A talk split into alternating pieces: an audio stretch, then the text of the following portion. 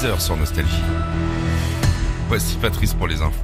Bonjour Philippe, bonjour à tous. Washington annonce une nouvelle aide militaire à l'Ukraine. Pendant ce temps, les Européens, Macron en tête, sont attendus à Kiev. La vague de chaleur progresse encore ce jeudi. 23 départements en vigilance orange. La météo, toujours un large soleil ce matin, quelques vols nuageux sur l'ouest. Les États-Unis au chevet de l'Ukraine, le président américain Joe Biden a annoncé un milliard de dollars d'aide militaire supplémentaire. Washington appelle également ses alliés à intensifier les livraisons d'armes à Kiev en difficulté face aux Russes dans le Donbass.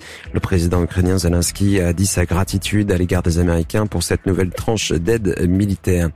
Stéphane Siohan est journaliste français. Il couvre le conflit ukrainien pour Libération et RFI. Installé depuis huit ans en Ukraine, il a suivi au plus près l'ascension de Zelensky un comédien devenu président en 2019, un chef euh, d'État qui s'est révélé aux yeux du monde occidental dès les premières heures de la guerre et bien souvent qualifié de héros. Est-ce que ce terme est bien adapté? Écoutez la réponse de euh, Stéphane euh, Siohan au micro de Marion Ayot. Je crois pas que Zelensky est lui-même un héros. Je crois que il s'est teinté de l'héroïsme de son peuple. Les Ukrainiens sont véritablement une population très étonnante, très surprenante, beaucoup de gens, pas seulement les militaires, mais également les civils, sont prêts à des sacrifices très élevés pour protéger ce qui croient être important, leur pays, leur famille, leur territoire, leur indépendance, leur souveraineté. Il y a 100 000 Ukrainiens qui se sont engagés dans la défense territoriale dans les heures qui ont suivi la déclaration de guerre. Et j'ai tendance à dire qu'avec un peuple comme ça, Zelensky ne pouvait être qu'un héros. Pas le choix. Il pouvait pas fuir. Il serait jamais revenu. Sa population lui aurait jamais pardonné. Et en fait, c'est surtout grâce à sa population qu'il s'est hissé à ce niveau de responsabilité. Même si le terme d'héroïsme pose question euh, en France, en Ukraine, c'est pas les mêmes sens.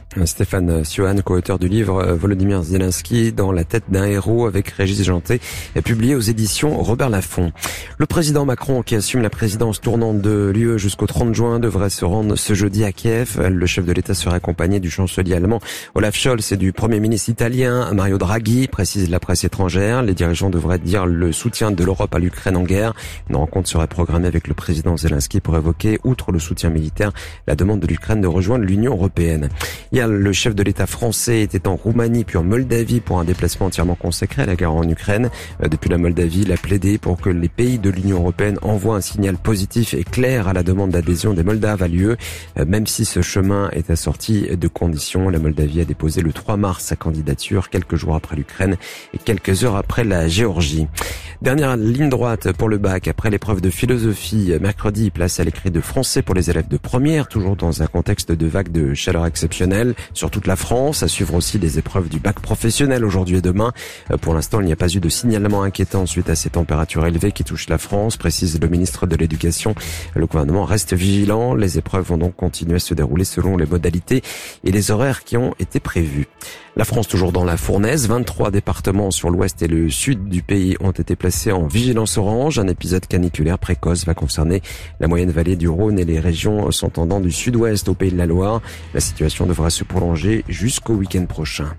À une somme astronomique, McDonald's a accepté de payer plus d'un milliard d'euros d'amende en France. Le géant de la restauration entend ainsi éviter des poursuites pénales pour fraude fiscale dans le cadre d'un accord qui doit être validé euh, ce matin.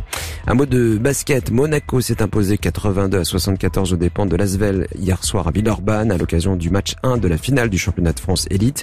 Le match 2 sera disputé vendredi toujours à Villeurbanne avant les troisième et quatrième manches en principauté. La météo, le beau temps va persister ce matin. Le soleil sera parfois légèrement voilé, en particulier sur l'ouest. Les températures 25 à 38 degrés pour les maximales, 28 à Lille, 33 à Dijon, 38 à Bordeaux ou encore à Biarritz. Bon réveil sur Nostalgie.